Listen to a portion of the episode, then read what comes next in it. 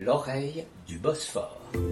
Bonjour, vous êtes bien à l'écoute de l'oreille du Bosphore, en différé d'Istanbul, comme d'habitude, et je suis aujourd'hui avec un homme de théâtre turc, mais qu'on pourrait presque catégoriser de turco-français, qui a étudié au lycée de Galatasaray, le grand lycée euh, francophone d'Istanbul, le lycée des élites, et qui s'appelle. Eşil Kasapol. Voilà. Difficile à dire en français. Ah, c'est très difficile parce que le E n'existe pas euh, en français, donc on, m'appelle plutôt Isil, euh, euh, parfois Eşil. euh, en turc, Enfin, c'est voilà, c'est pas, gênant. C'est une c'est- habitude. c'est c'est même amusant, euh, il n'y a aucun problème. Alors, vous êtes dans ce lycée de Galatasaray, qui est le lycée francophone, qui a été créé à l'époque ottomane par le sultan Béazid II en 1481, et il a été réinauguré en 1968 par le général de Gaulle. De Gaulle, oui. Et vous étiez là ce jour-là? Oui, en 68, j'étais encore à l'école, encore euh, au, début, au milieu de mes études. J'avais 14 ans. Et puis, c'était très important parce que euh, vraiment, un, un grand chef d'État venait visiter un lycée à Istanbul et c'était tellement important pour tout le monde, pas pour l'école seulement, mais pour tout le pays. Euh, Quelqu'un d'un grand chef après-guerre euh, de Gaulle qui venait visiter une école. Et puis, on raconte plein de petites surprises euh, en essayant d'apprendre des mots à M. de Gaulle. Et puis, on s'amuse avec ça de temps en temps, mais c'était un grand honneur pour nous de, de l'avoir à notre école. Et alors, est-ce que c'est de Gaulle qui vous a donné envie de faire du théâtre? Euh, c'est pas seulement De Gaulle qui pour raconter des choses. Moi, je voulais raconter des choses. Et puis, je voulais partager des choses. J'étais huitième classe, je pense. Et première fois de ma vie, on m'a fait lire, euh, les professeurs nous ont fait lire euh, Étranger de Camus. Et quand j'ai lu ça, j'ai dit, mais c'est incroyable, il faut que je partage ça. Personne ne lit Étranger à cette époque. Euh, personne ne connaît Camus, euh, ou très peu de gens, pas les jeunes au moins. Et juste après, Camus il est devenu Sartre, on a commencé à lire Sartre, j'ai dit, tiens, il faut que je trouve le moyen de raconter tout ça. Et comment je vais raconter tout ça? Et je me suis dit, allez, je vais faire mes études pour être dramaturge, c'est-à-dire écrire des choses que j'ai appris et et refaire tout ça au théâtre. Donc, au départ, j'ai commencé comme ça. C'était l'écriture. Hein? L'écriture. L'écriture. Donc, j'ai été au collectif de théâtre du lycée dès le départ. Et après, j'ai commencé à écrire des, petites pièces, des pièces radiophoniques, des choses, mais toujours dans ma tête, quelque chose de nouveau à à l'époque, c'était l'existentialisme. Donc, après, j'ai connu euh, Nazım Hikmet. Donc, il fallait les réunir. Comment les réunir? Cet existentialisme avec les poèmes de les poésies de Nazım Hikmet et tout ça et tout ça. Donc, j'ai fait quatre années, cinq années de lycée euh, en faisant du théâtre, en fin de compte. Je fais que du théâtre. Bon, mes études euh, n'allaient pas si bien que ça, parce que je faisais plus de théâtre. que- Alors, vos parents, à l'époque, euh, que qu'est-ce qu'ils en pensaient de vous voir comme ça, Mais, dévier mais sur le pas, théâtre? je suis interne. J'étais internat à Istanbul. Euh, eux, ils étaient à Izmir, donc euh, j'ai pas eu beaucoup de relations avec eux parce que même euh, samedi, dimanche, j'étais à l'école. Mais l'école, il est tellement important à Saray parce qu'il se trouve dans un quartier complètement eh, exotique, dans Pera, comme, comme on appelle. C'est-à-dire, il y avait tout sur cette rue. Et des, des, des enfants dans la rue, des, des endroits pour boire, des il, faut, restaurants. il faut dire qu'il est à un carrefour de l'avenue Istiklal et Voilà. que c'est, on peut dire, le quartier latin d'Istanbul à l'époque. Ouais, le quartier latin d'Istanbul, effectivement, avec des cafés, des brasseries, des bars, les sociétés de production de films, par Tout. exemple. Tout. Les acteurs sont là, les, les cafés où vont les comédiens sont là. Il y a tout ce monde du théâtre, Voilà, voilà. la poésie. Donc, quand on rentre dans un bar, obligatoirement, on rencontre un théâtreux on- ou un cinéaste. On, est à la fois sur le boulevard Saint-Michel et le boulevard Saint-Germain. Boulevard Voilà, Saint-Germain, c'est un voilà. petit peu la, la même atmosphère. C'est- complètement ça. Ouais, ouais. Et ça nous a beaucoup touché, bien sûr. Pour euh, notre éducation, chaque fois, on se faufilait sur les murs, on allait en pleine nuit dans Beyoğlu pour vivre un peu la nuit, le théâtre. C'est incroyable, mais moi j'étais au lycée et je faisais euh, figurant dans un théâtre municipal en même temps. Les nuits, je m'en, je m'en allais de, de l'école et, et je faisais la figuration dans, dans différents théâtres euh, turcs. Et vous étiez payé pour ça ou c'était Je- du si, bénévolat du- j'étais payé, mais très peu, Bien comme sûr. stagiaire ou autre. Mais l'école, c'était difficile. C'est-à-dire, j'avais pas beaucoup d'argent, mais j'ai tout fait à l'école. C'est-à-dire, il faut que je raconte ça. C'est une, c'est une belle histoire. Il y avait, après De Gaulle, il y avait les grands euh, bateaux, des, comment on dit, des, des- des bateaux qui ont des, des avions dessus. des porte-avions. Il y a des porte-avions qui venaient sur le Bosphore. Et nous, les jeunes, on achetait des, des gitanes. Des gitanes, c'était des porte-avions français qui. C'était des porte-avions Ah oui. français. Et donc les soldats euh, les français. soldats vendaient euh, des gitanes qu'on ne trouvait pas en Turquie. C'était très difficile de les trouver en Turquie à l'époque, Ah ouais. euh, dans les années 70, euh, 69. Et donc, on avait trouvé le moyen de trouver, d'acheter des gitanes et de les vendre à nos profs français à l'école. Ça, c'est des petites euh, anecdotes comme ça que j'aime bien quand je pense euh, la francophonie et, et Galatasaray. Et puis, on a fait nos études toujours en travaillant en même temps. C'est-à-dire, on faisait, comme on parlait français, on faisait guide euh, touristique à Saint-Sophie, guide touristique dans des mosquées. Et on gagnait des- des- des- peu d'argent, mais des sous comme ça pour pouvoir continuer à, à faire nos études. Et donc, euh, ça s'est passé comme ça, toute Alors, la vie de après le lycée, vous commencez par des études de droit, c'est ça Si oui, j'ai bien compris? après le lycée, j'ai commencé à faire des études. Non, d'abord industrie tasarım. Je ne sais pas comment on dit en français, mais euh, design intérieur. Parce que c'était la seule école où il y avait des cours la nuit et moi, le matin, je faisais du théâtre. Je fais du théâtre d'ouvrier, du théâtre amateur, mais j'étais toujours dans le théâtre. Et à l'époque, en Turquie, le théâtre avait un vrai rôle social. Enfin, vous le considériez Ah aussi oui, comme bien ça. sûr. C'est-à-dire, euh, le théâtre pour nous, c'était un moyen d'aller chez les, euh, aux grévistes, euh, les soutenir, être contre au premier pont d'Istanbul. Le théâtre, ça servait un moyen politique pour nous. Donc, je suis rentré vraiment dans le, dans le théâtre politique au départ. Quand on avait un spectacle à faire, on allait chez les grévistes et on faisait un spectacle pour euh, les gens qui font la grève. C'est ce, qui ce se passait en France à la même époque. À la même époque, oui, sûrement. Mais euh, ça se fait sans connexion. Vous ne regardiez pas ce qui se faisait sûr. en France. Les Français ne voyaient pas du tout ce qui pouvait se faire ici. Non, mais et en fin de ici, compte, on ça s'est était. passé comme ça. C'était ça qui est génial. Et, et après, j'ai commencé à faire un peu de journalisme sur l'art. Et après, je me suis réinscrit à la faculté de droit. J'ai commencé à faire des études de droit.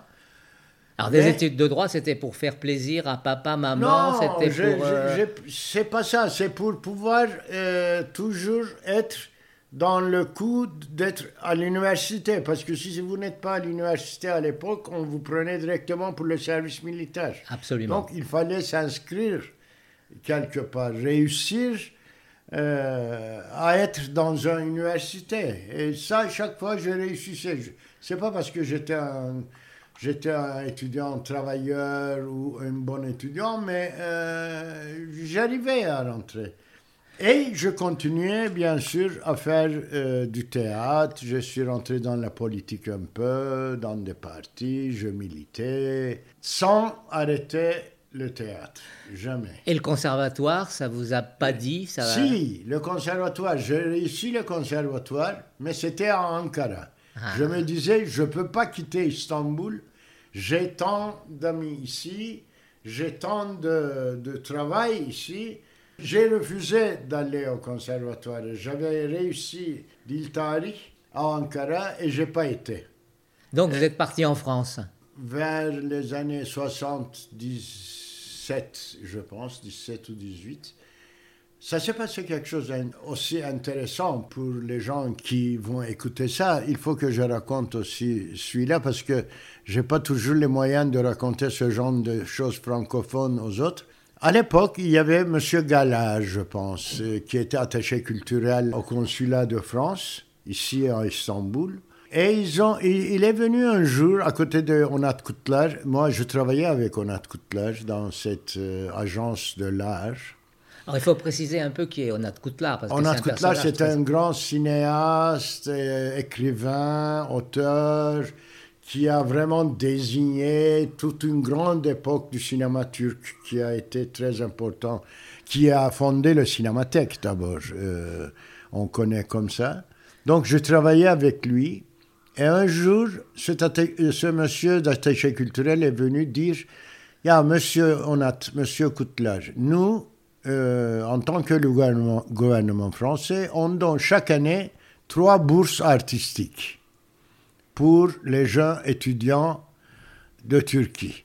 Mais ces bourses ont été utilisées, ont toujours, ils utilisent les fils des ministres, les fils des élus et tout ça, ils y vont et trois mois après, ils rentrent. Donc nos bourses, ça sert à rien. Est-ce que vous, vous pouvez nous proposer trois jeunes pour aller faire des vraies études en France? Ces études, c'était le théâtre, le cinéma et art plastique. Alors, nous, on a beaucoup pensé là-dessus, on a trouvé des gens avec ONAT, mais la plupart ne parlaient pas français ou la plupart étaient trop âgés pour y aller. Après, on a trouvé, qui est devenu quelqu'un très connu euh, à l'époque, euh, Yavuzar Çetinkaya, qui était un grand cinéaste, un grand comédien aussi, qui travaillait à Dostlar Tiyatrosu à l'époque. Et après, il est devenu cinéaste, il a écrit des bouquins. On a dit, voilà, il y a, pour le cinéma, il y a Yavuzar.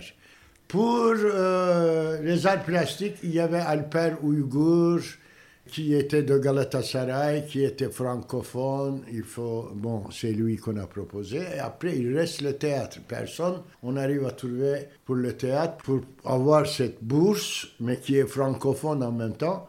Et le dernier moment, je me souviens très bien, j'ai dit à avis, à notre j'ai dit, ah, pourquoi je n'irai pas moi? J'avais, mon, j'avais l'âge qu'il faut, j'étais francophone. Il m'a dit, non, tu, tu sers beaucoup ici, tu vas devenir quelqu'un d'important ici, tu fais du bon boulot ici, c'est pas la peine, toi, y aller. J'ai insisté, il a accepté, et moi, je suis allé par une petite bourse, 400 francs à l'époque. Je suis allé à Paris. Et 400 francs pour combien de temps?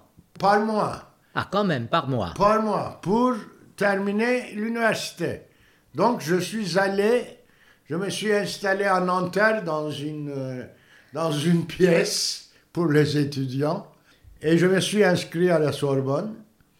Et j'ai fait donc quatre années de Sorbonne. J'ai terminé euh, donc Sancier, Paris 3, en tant que théâtre, théâtre, licence et tout. Et j'ai continué là-bas à travailler parce que pendant ces études, euh, j'ai eu la chance de connaître Antoine Vitesse. J'ai fait un concours pour rentrer au Conservatoire de Paris.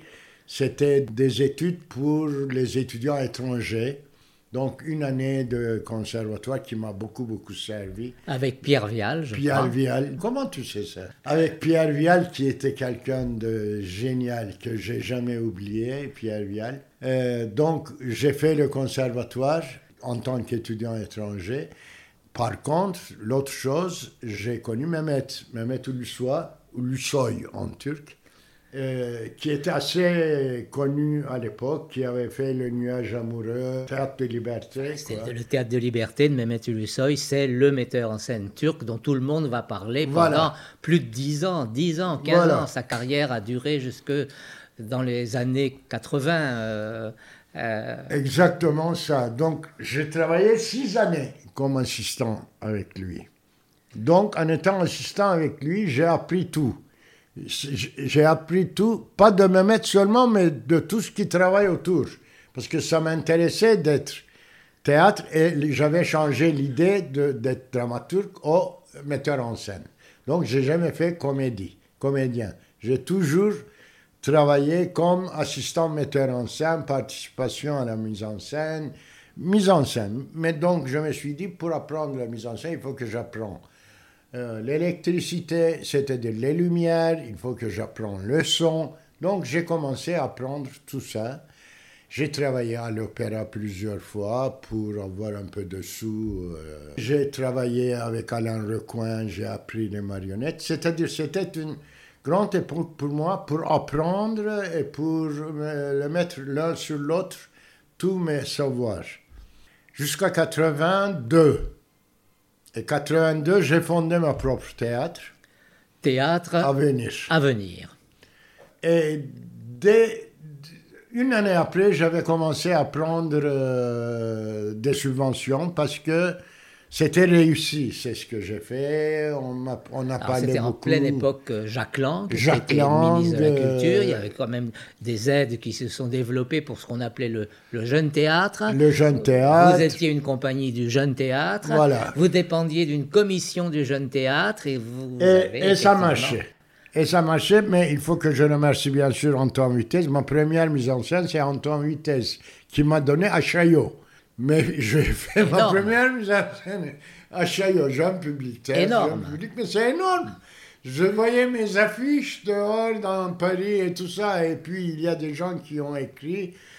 Après, avec cette compagnie, j'ai fait l'invité Invité de Bill Guessou de Bilguessou et Renous. et Renous, qui est une Mais il y a Michel Cournot qui est venu, Le Monde, et il m'a fait un papier. À l'époque, qui était le journaliste, le critique Le dramatique critique. numéro un. Voilà. Donc, tout de suite, le théâtre commençait à marcher pour moi. J'avais fait plein de spectacles. J'ai commencé à tourner dans toute la France, dans toute l'Europe. Même j'ai été aux Antilles, euh, Martinique et tout ça avec mes spectacles. Ça marchait très bien.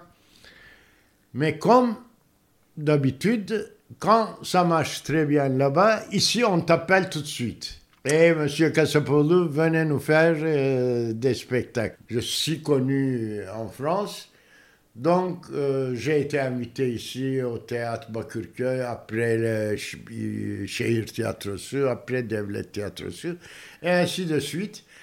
Et après, il y a quelque chose qui s'est passé étrangement, sans comprendre, sans savoir comment, en continuant à être en France, ayant ma, piole en France, mon, mon appartement en France, j'ai commencé à travailler ici parce que chaque fois que j'ai terminé un spectacle, il y a quelqu'un d'autre qui me disait pourquoi tu ne fais pas un spectacle? Chaque fois que j'ai terminé, le Devlet Tiyatrosu, le Théâtre National, disait fais-moi un spectacle. L'autre, Bekirköy Belediye, fais-moi un spectacle. Je me suis trouvé ici Poincé. sans décider de, de quitter la France ou, ou non. Euh, Pendant plusieurs années, Théâtre Avenir, ça s'est continué là-bas. Et donc, vous étiez sur les deux pays. Sur vous les deux quelque pays. chose en Donc j'allais là-bas faire des mises en scène, je venais ici faire des mises en scène. Et ça continue encore, quoi. J'y vais plus à Paris. euh, J'y vais pour voir mes enfants. Mais euh, je fais plus de spectacles à Paris. Mais J'ai fait plein ici, j'ai fait 150 spectacles à peu près, je, je n'arrête pas. Aujourd'hui, vous vous dites quoi? C'était pas facile quand même de travailler en France. Non. Est-ce que c'est plus facile ici? On avance mieux? Non, non, c'est des deux côtés, c'est difficile, je pense, parce que le théâtre, c'est d'abord l'auteur. Et quand tu tombes sur l'auteur qu'il faut, sur le texte qu'il faut, on commence. C'est-à-dire quand tu dis voilà, il faut que je raconte ça. Et quand, si je ne raconte pas ça, je ne peux pas exister, je ne peux pas vivre. Alors, il faut que je... C'est de là que naît le théâtre, je pense. C'est cette envie de partager, de raconter. Mais en France, j'avançais. Ma, ma subvention aussi avançait chaque année. Mais à un moment donné, j'ai vu que pour faire des très grand spectacle, c'est-à-dire pour 20 personnes, 30 personnes, c'était pas facile. 30 personnes sur le plateau, dans l'équipe. Dans l'équipe, hein. très, très difficile. Mais j'ai remarqué que ça, je pouvais faire en Turquie. Donc je suis venu ici faire, par exemple, euh, chez Hirte, le théâtre municipal m'a proposé de faire Le Roi Lire, et j'avais 40 personnes sur le plateau, et ça s'est très bien marché, et je pouvais avoir ces moyens de faire des grands rêves à moi, de, de monter des gros spectacles. Celle-là, ça aurait été difficile à Paris. Parce qu'ici, en Turquie, notamment dans les théâtres municipaux, il y a des budgets qui sont importants, mais qui sont, si je ne me trompe pas, euh, adaptés aux salaires. Et les salaires sont bas. Sont très bas. Les salaires sont très bas, mais la différence, c'est des gens permanents. On est à peu près le seul pays du monde où, dans le théâtre national et le théâtre municipal, les comédiens, les techniciens sont permanents. Ça veut dire qu'ils touchent 12 mois sur 12. C'est la méthode soviétique, en fait. C'est la méthode, l'ancienne méthode soviétique, qui est, d'un côté, c'est très bien, d'un côté, c'est très, très mal. Parce qu'on se sent employé, fonctionnaire. Même si tu joues pas bien, tu touches de l'argent. Même si tu joues pas, tu touches de l'argent. Donc, ça perd la concurrence, ça perd le, désir euh, d'aller mieux. Euh, donc il y a des, des, bons et des mauvais euh, questions. Les théâtres municipaux d'Istanbul, c'est combien euh, Un théâtre par arrondissement d'Istanbul À peu près, oui. Il doit y avoir 18, 19 théâtres voilà, différents. Une petite vingtaine de théâtres avec du personnel et j'ai entendu qu'on était autour de plus de 1000 personnes qui travaillaient. 1000 personnes avec la technique, oui. Avec la technique et les fonctionnaires. Les comédiens, il devrait y avoir 400 à peu près. Le reste, c'est des gens payés, mais des fonctionnaires, des techniciens et tout. Non, un côté, c'est très mauvais, mais l'autre côté, pour des pays comme nous, il faut qu'on puisse expliquer ça pour... C'est toujours pour des gens pour qu'ils comprennent mieux comment ça se passe. Parce que euh, c'est les seuls théâtres vraiment subventionnés et on peut voir des spectacles encore à 2 euros, 3 euros. Au théâtre privé, on ne peut pas concurrencer avec ça. Le théâtre privé est obligé de vendre ses spectacles actuellement 20 euros, 30 euros minimum pour qu'il puisse payer les comédiens. Mais l'État permet au Théâtre national, par exemple, à l'Anatolie, personne ne peut payer 30 euros pour voir un spectacle. Mais le Théâtre national joue pour 10 euros, pour 5 euros le spectacle, pour 3 euros le spectacle. Donc, c'est un, en même temps, c'est une catastrophe. C'est-à-dire, il faut pouvoir régler ça et pour le moment, on n'a pas de solution. Mais en tout cas, avec ces contradictions, vous avez pu monter plus de 150 spectacles dans votre carrière, 40, 50 carrières. Pour le moment, c'est énorme.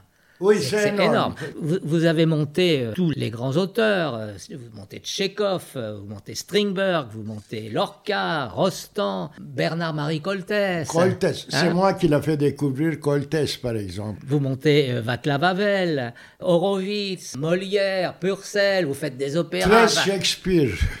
13 Shakespeare, incroyable. Et ce qui questionne aussi, c'est que tous ces auteurs du monde entier que vous montez, tout le monde les connaît. En Turquie, le public de théâtre, la plupart des gens connaissent ces noms d'auteurs. Mais par contre, les auteurs turcs en Europe, en France, on n'en connaît pas beaucoup. Non, parce que on n'a pas une habitude. de- C'était au début du siècle, c'était difficile de faire du théâtre et c'était toujours des Lévantins ou des Arméniens, c'est-à-dire des, des- des- des gens qui peuplaient l'Empire ottoman qui faisaient plus euh, de théâtre.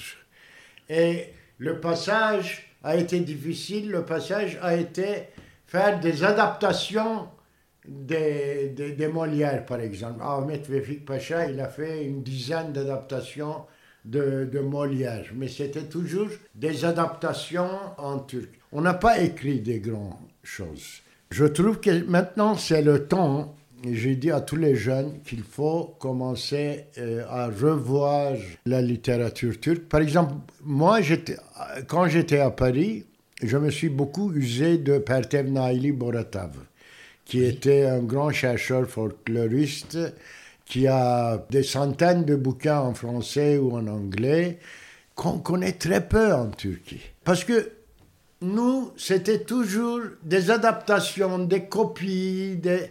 on n'a pas été vraiment un pays qui va sur la culture, sur l'art.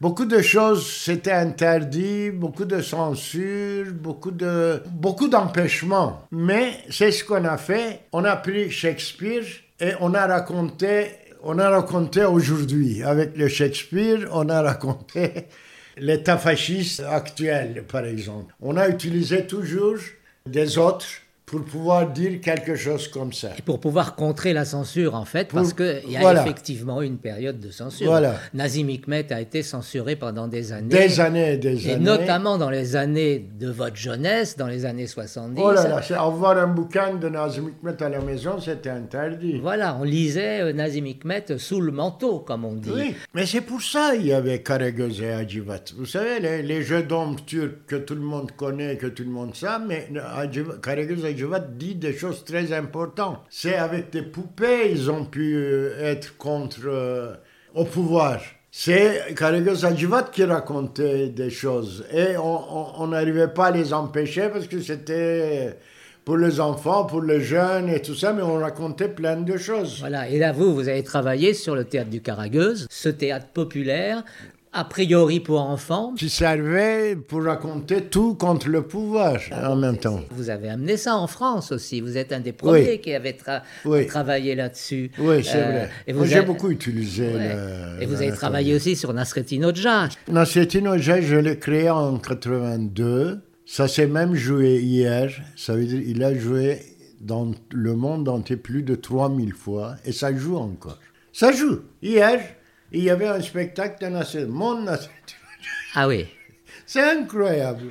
Et qui est repris par qui? Par des compagnies? non seulement avec, avec ma mise en scène. Samovar, Samovar? Oui, C'est le théâtre du Samovar. C'est le théâtre dont on n'a pas parlé, qui est un truc très important dans votre carrière. Ah oui, parce que j'ai j'ai fondé quand même plusieurs théâtres euh, quand je suis venu à Istanbul. J'ai fondé Aksanat, production théâtre aussi avec Tilbe, Cüneyt, on a fait les Strindberg et tout ça pendant dix années. On l'a fondé ensemble. Après, j'ai fondé Semaver Compagnia qui continue depuis 25 ans et qui fait une culture élite populaire, j'appelle. J'ai fondé Izmit, Şehir Tiyatrosu, de, de zéro. euh, Alors, Izmit, Şehir, Tiyatrosu, ça c'est une autre histoire. En 99, vous, vous créez, vous montez quatre spectacles. Moliès de Oui. Friel, La Maison de Bernardin Alba, oui, de Lorca, oui. des pièces de Tchekhov et, on en parlait tout à l'heure, Zuko. Bernard-Marie Coltès. C'était la première fois. Bernard-Marie Coltès, personne ne connaissait. Et ça, vous le jouez, vous le jouez à Izmit. À Izmit. Au théâtre d'État ou municipal Un théâtre municipal, mais que j'ai fondé moi-même. C'est-à-dire, c'était un terrain vide. En 1999, c'est le tremblement de terre, c'est l'énorme séisme. Oui, d'Izmit. juste après, oui. 30 000 morts, ou peut-être plus. Et vous, vous êtes à Izmit un petit peu avant ce, ce- ce séisme, vous travaillez sur ce théâtre, Oh. Oui. vous fabriquez ce théâtre, Oui. et c'est un choc, et il va se passer des choses après dans votre vie. Dès le premier jour euh, du tremblement, je me suis dit, allez, je vais réunir un grand rassemblement autour du monde entier pour dire à quoi sert le théâtre pendant des séismes. Comment on peut s'en servir? Et après, vraiment, on a fait des tentes et dès le, dès le premier semaine, on a commencé à jouer sous des tentes pour les enfants qui dormaient dehors, qui avaient perdu leurs parents. Et on a commencé à jouer sans arrêter pendant le séisme. Pendant tous ces morts, on a fait, on a continué à faire du théâtre. C'était, c'était tragique, mais c'était, c'était des moments très beaux. On a fait un festival de, de rue. On a emmené des gens de l'extérieur d'Europe qui sont venus pour nous jouer pendant le séisme. Des gens dehors, hein, ils, sont, ils étaient tous sous des tentes. Et nous, on a continué à faire notre théâtre. Non, c'était des, des, choses très tragiques pour moi. C'est difficile de repenser. Mais il fallait trouver à quoi sert le théâtre. Pourquoi on fait le théâtre Parce que pour moi, il y a deux façons de faire du théâtre. Une, c'est pour passer du bon temps, pour gagner de l'argent. Et l'autre, c'est pour qu'on a un meilleur monde, un peu différent, pour changer le monde. C'est difficile à dire ça, mais pour changer le monde. On n'a jamais pensé de gagner de l'argent du théâtre et on n'a pas gagné. Moi, ça fait 74 ma première fiche de paye.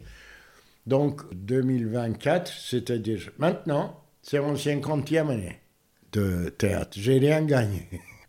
La maison, c'est resté de ma mère et tout ça. J'ai rien. Mais je suis très heureux. J'ai pu faire les éducations de mes enfants et tout en faisant que du théâtre.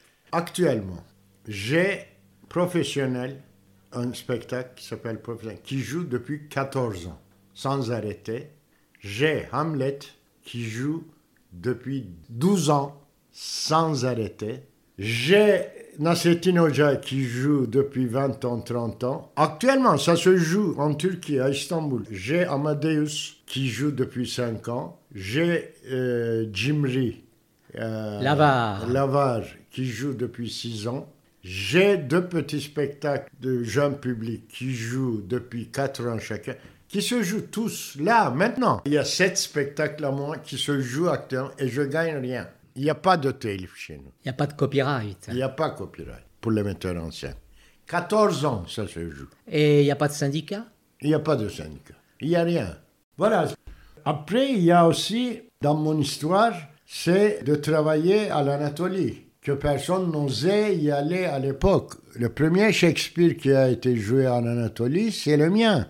Qui a été joué à Diyarbakir. Diyarbakir, qui est une ville de l'Est. L'Est, qu'on dit kurde. Personne n'a osé de jouer Shakespeare en disant qu'ils ne comprendront pas. Et quand j'ai fait mes premiers spectacles à Diyarbakir, il y avait deux kilomètres de queue pour aller voir le spectacle. Et j'ai été ça pendant trois années de suite.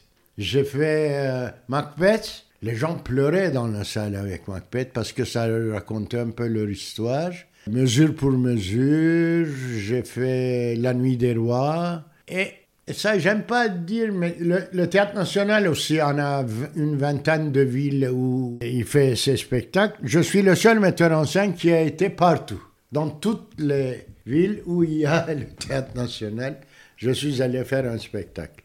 Tout. Trabzon, Erzurum, euh, Konya, partout. Et alors, à chaque fois que vous êtes dans ces villes, comme Diyarbakir ou comme Trabzon, c'est des populations très très différentes. Oui, euh, complètement. Des histoires différentes. Comment ça se passe la relation avec le public, avec les gens? Mais j'essaie de trouver quelque chose vraiment avec la ville. Je si je vais à Diyarbakir, j'avais fait un plateau, par exemple, un plateau comme ça, parquet, qui était très brillant, comme ça, qui était très beau, mais j'avais fait des petits trous et le plateau pleurait de sang, par exemple. C'était la guerre pour eux. les gens pleuraient quand ils voyaient ça. C'est-à-dire, le plateau pleurait de, de, de, sang, des trucs comme ça. Chaque fois, quand j'étais à Trabzon, j'ai fait ça avec un bateau au bord de la mer. C'était un bateau, euh, toujours un Shakespeare, Venedig, euh, marchand de Venise. Euh, chaque fois que je vais dans une ville, j'essaye d'être un peu avec eux. C'est parce que c'est ça le théâtre. C'est chaque fois qu'on prend un texte, en ajoutant de soi et des, comédiens, on peut faire ce qu'on veut, sans changer les mots. Surtout des grands textes, surtout Shakespeare.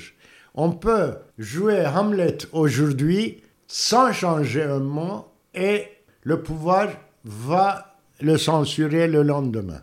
On peut jouer le même Shakespeare sans changer un mot, le pouvoir viendra voir le spectacle. C'est ça aussi le théâtre. C'est pour ça que j'aime le théâtre. C'est-à-dire, si tu as le texte, si tu as quelque chose à raconter, tu peux le raconter en Ouganda, en États-Unis ou en Turquie, c'est pareil. Et il y a autre chose. Par exemple, on dit qu'on ne peut pas montrer une scène nue en Turquie. Je l'ai fait et personne n'a remarqué. J'ai fait transporting à une époque. Une fille, il a tout enlevé parce que il le fallait. Il fallait là. Personne n'a remarqué. Personne n'a fait une critique en disant voilà, une jeune fille montre ses scènes sur ce spectacle si on a quelque chose à raconter, c'est ça. Tout peut se faire. Échille, votre carrière est grandiose. Vous avez fait du théâtre, vous avez raconté des histoires, et puis vous avez vécu des bonheurs, des mariages, des divorces, des malheurs. Vous avez eu des accidents. euh, vous avez eu des opérations de cœur, de tête. Combien de crises cardiaques? Plein. Quatre crises cardiaques, une, un bypass, et aussi j'ai été deux dernières années curateur du festival d'Istanbul. C'est-à-dire, j'ai fait deux festivals et j'ai arrêté cette année. Pourquoi? Euh, Deux années. Ils font les curateurs tous les deux années. Vous avez trois filles? Oui. Et vous, l'addict du théâtre, parce que c'est ça en fait, Echil Kassapoulou, c'est un fou de théâtre. C'est un, fou de théâtre, mais qui voulait pas être un fou de théâtre. Je voulais pas que mes filles fassent du théâtre, mais ah. ils le font, ils le font. J'ai une petite fille aussi. Merci, Echil Kassapoulou, pour cet entretien. C'était un plaisir. Merci pour moi aussi. À bientôt. Au théâtre. Au théâtre.